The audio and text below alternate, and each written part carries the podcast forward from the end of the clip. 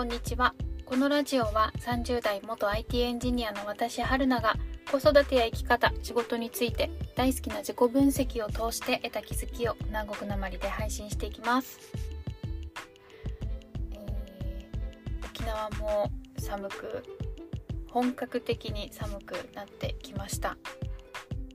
朝がですね朝今朝は12度ぐらい寒いんですよ。何度も言うけどこれ寒いんですよ。一応私たちにとっては。12度ってめちゃくちゃもうあの12度ってありえるみたいな感じの あの寒さなんですよね。でもあの寒いってあのインスタとかにあげたいんですけどあの北海道にいらっしゃる、えーと、同じくあのオンラインのサロンでですね出会ったメンバーの方があのすごい、えーと、北海道のあの豪雪 豪雪って言っていいんですかね。それが普通なのかもしれない。あのすっごいあの雪の積もるあの地域に住ま住まわれていて。であのすごく積もったとかってあのやっと窓を開けられたとかっていうとこう綺麗なあの北海道の景色を上げていただいてるのを見ると12度12度ってあの寒いって。なんか寒本当に寒いんだけど寒いって言っていいのかな？みたいななんか 思っちゃ変な変なことを考えてしまってあの上げられませんでした。でも沖縄での12度はあの風もあってめちゃくちゃ寒いです。ちょっと対抗してる。風があってとか言って。はい。であの冬物の服がですねあのー、今年の春頃に衣替えあの冬服から夏服に変えるタイミングであのそのタイミングでこんまりさんのえーと、本を読んでいたんですよね。あの有名な本のあの前編後編みたいな112みたいな感じどっちも読んですごいあの感動しましてそれであのだいぶこんまりしたんですよ。だいぶこんまりしたことを忘れていてで今回あのこうやってやっぱ沖縄もね急にめちゃくちゃ寒くなったのであ冬服冬服と思ったんですけど冬服マジでなくて今。めっちゃなんていうかあの上から羽織るものはあの23着あるのでそうあの中がめちゃくちゃ薄い冬冬服めちゃ薄いでも春物みたいな感じの冬服にあ冬服？春服に上上のそのジャケットでカバーするみたいな感じで 家の中でコートとか着て過ごしてたりとかしています。でもねそうなんですよ。こんまりしたからあんまりあのむやみやたらに増やしたくないので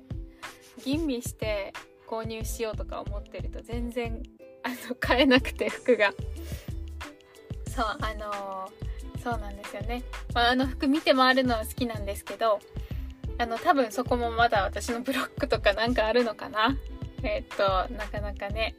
あこれめっちゃいいって言ってお金を出してあのすぐ買うことができないのでいいのか悪いのか。はい。え、ー、と楽しくも寒い毎日を過ごしています。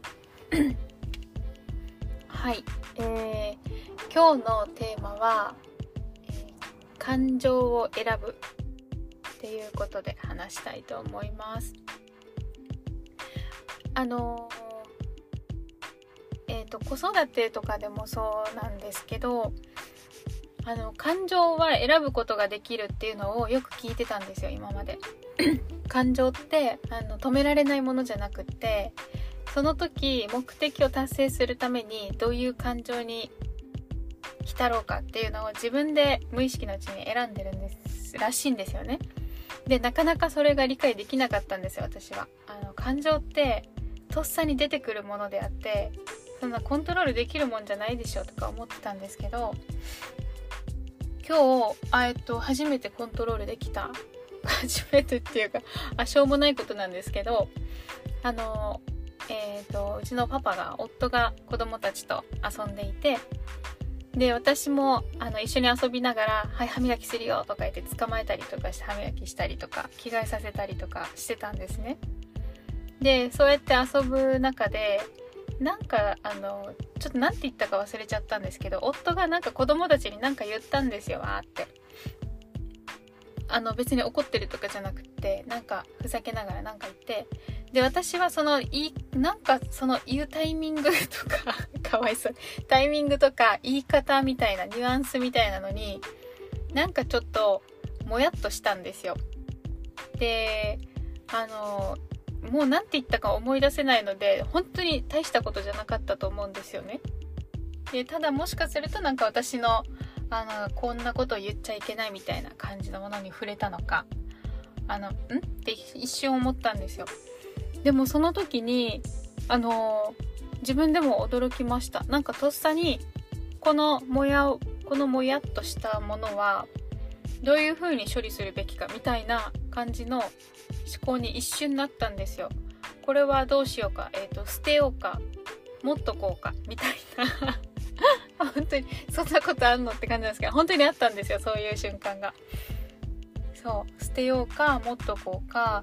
うーんとか思ってもう多分これこれだったらあの えっ、ー、と将来？えっ、ー、と今今は例えばもやっとしたかもしれないけど結局あと5年後の自分から見るとあ、もうそんなの無視無視みたいな感じで多分、その将来の、えっと、あのレベルアップしているバリバリ、えっと、絶好調で毎日暮らしている私だったら、ああ、もうもうそんなの考えてるのもう時間の無駄無駄みたいな。は、我々そ、そんなのどうでもいいみたいな感じで言ってくれるかなと思って、ああ、まあこれは大したことないなって言って、あの、捨てたんですよね、その感情を。はい終わりって言ってでこれは別にあの言いたいことを我慢して言えなかったとかそういうことじゃなかったんですよ今回に関しては